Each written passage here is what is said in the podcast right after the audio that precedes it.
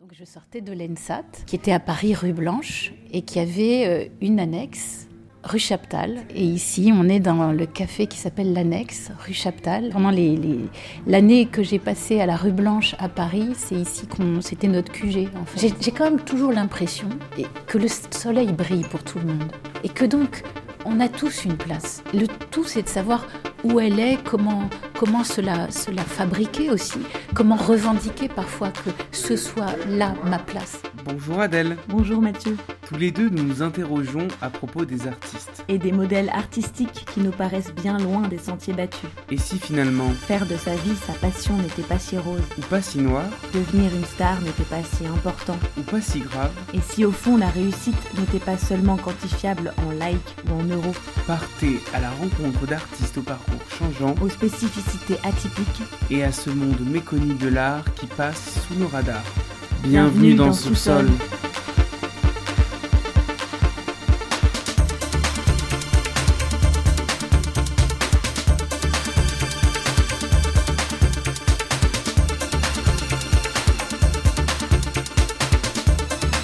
m'appelle Julia Gros de Gasquet à la Sorbonne et je m'appelle Julia de Gasquet dans mon métier euh, de comédienne. Je suis enseignante-chercheur à la Sorbonne, euh, à Paris 3, Sorbonne Nouvelle. L'autre métier que je fais avec euh, beaucoup de joie depuis quelques années seulement, c'est diriger un lieu qui est le Festival de la Correspondance à Grignan. Donc du coup, deux métiers, deux noms, deux métiers, la vie d'enseignante-chercheur et la vie euh, plus liée au métier, à son fracas, à son bruit, à ses ruptures tonitruantes.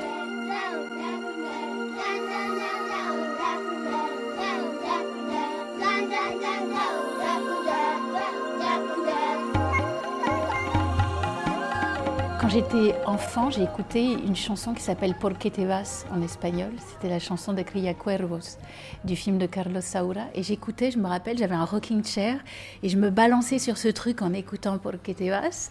Et euh, je me disais, ah là là, quand je serai grande. Et quand je serai grande, je me voyais. Euh, donc il y a eu l'inévitable phase où on se voit vétérinaire ça c'est sûr. Et puis après, je me voyais euh, maîtresse d'école. Enfin, j'aimais bien l'idée de, euh, de transmettre. Et les jours de pluie, ça se passe dans une école de Toulon. On réunissait les copains et on faisait des sketchs. Donc il y avait déjà un peu cette idée de, se, de, de, s'amuser, voilà, que la vie soit un peu un amusement. Mais c'est vrai que le métier de, de comédienne, de comédien, il y a un plaisir absolument enfantin au jeu dans ce métier-là.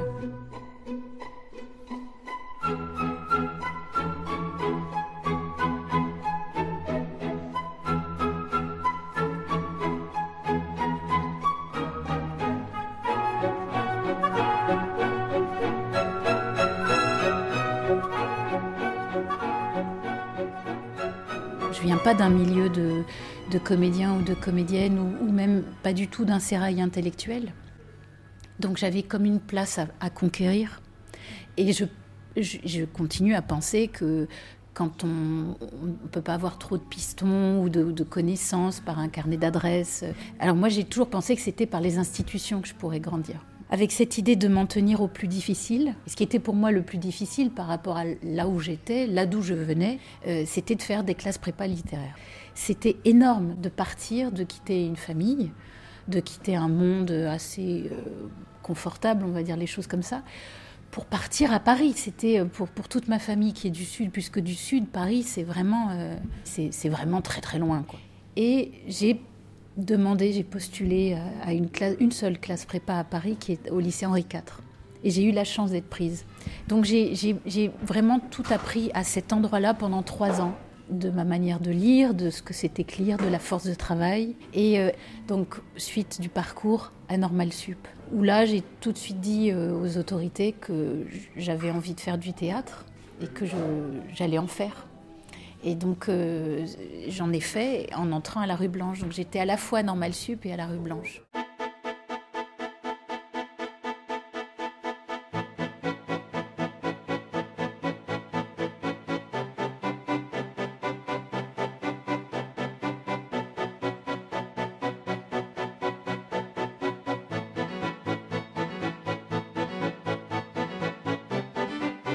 J'avais euh, presque honte d'avoir fait les études que j'avais faites.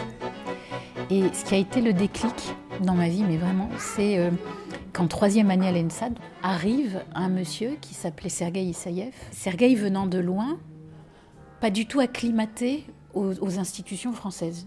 Donc, euh, n'a pas du tout cherché à savoir qui nous étions. Sa manière de faire, ça a été comme, comme, comme il faisait au, au On monte telle pièce, il y a tant de rôles féminins, il y a tant de filles dans la troupe, toutes les filles font tous les rôles, et ensuite on vote pour savoir qui va faire quel rôle. Et tout le monde vote.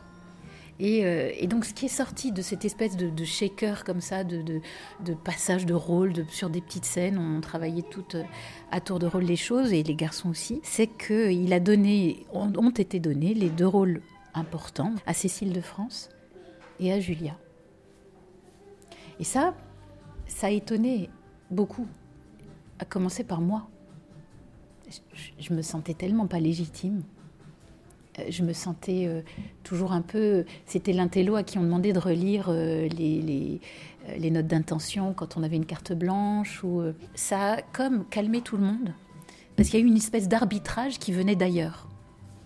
Et évidemment, comme c'est normal, quand on te donne confiance, si tu sais pourquoi tu es là, c'est pas des ailes que tu as, c'est ça se déploie comme, comme rarement. Quoi. Quelques mois plus tard, on joue l'opéra de Katsu. Je joue Polly. Et le professeur qui, me dirigeait alors, qui était un des professeurs qui avait été les plus euh, durs, voilà, sans doute que c'est le mot qui résume tout très bien. Et euh, à un moment donné euh, de l'opéra, donc Polly est hors de scène, il m'a arrêté, il m'a dit Julia, continuez avec ce plaisir du jeu. Et à partir de là, il m'a fallu donc ces années d'école pour décider que plus jamais on ne me volerait ce sentiment de légitimité. Plus jamais.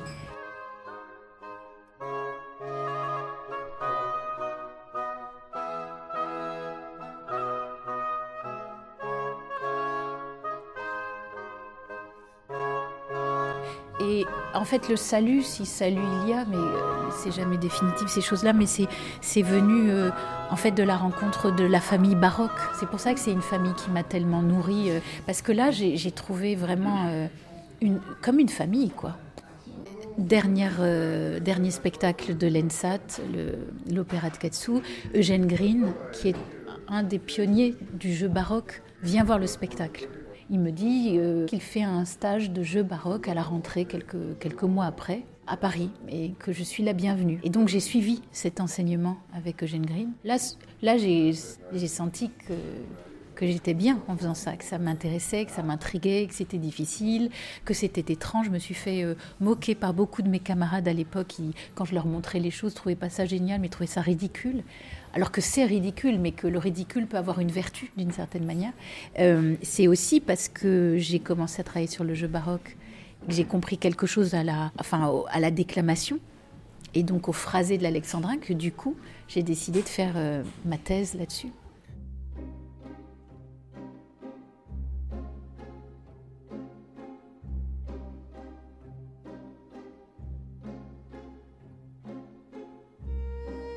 J'ai essayé de trouver cette harmonie où, les, choses qui sont un peu des contraires, la pratique et la théorie, euh, le jeu de comédienne euh, engagé dans, un travail du 21e siècle, euh, tout à coup regarde vers un travail très très ancien, et, puis essayer de trouver aussi ce qu'on appelle le, la ligne de crête. C'est-à-dire on se casse la gueule d'un côté ou de l'autre, puis on essaye de tenir un milieu. Parfois on se casse la gueule, mais on remonte, puis on essaye à, nouveau de retrouver ce, cette ligne-là.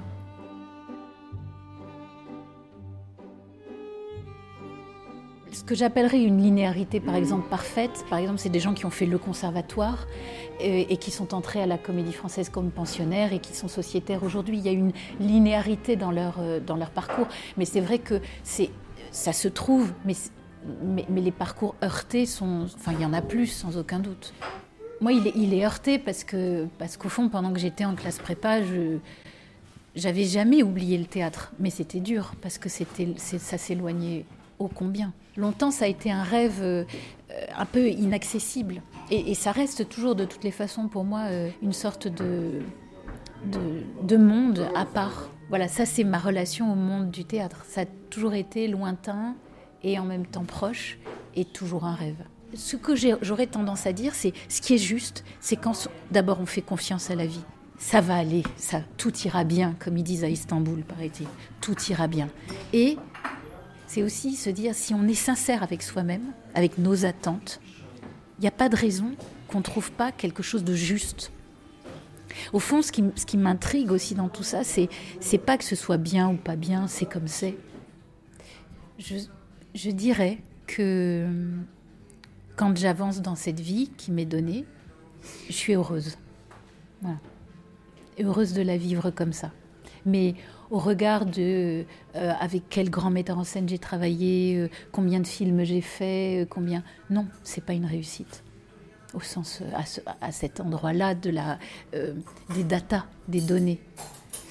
Mais au regard de ce que on se de cette justesse vis-à-vis de soi-même et vis-à-vis des, proches aussi, des êtres proches. Je pense à mon fils en disant ça.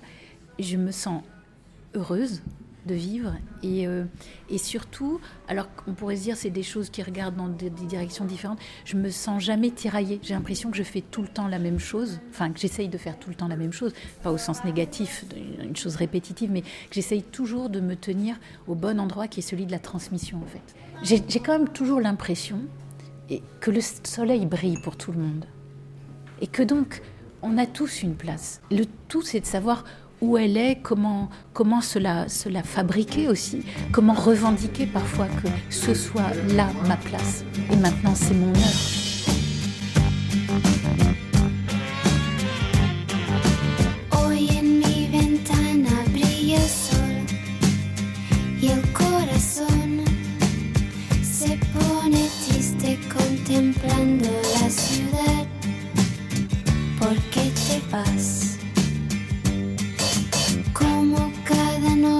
desperté pensando en ti y en mi reloj todas las horas vi pasar. ¿Por qué te vas? Todas las promesas de mi amor se irán contigo. Me olvidarás, me olvidarás. Junto a la estación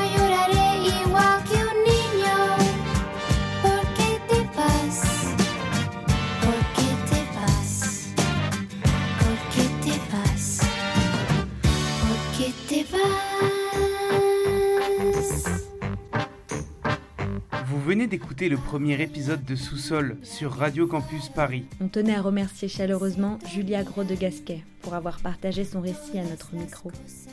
Et quant à nous, on se retrouve dans un mois pour la sortie d'un nouveau portrait. À bientôt!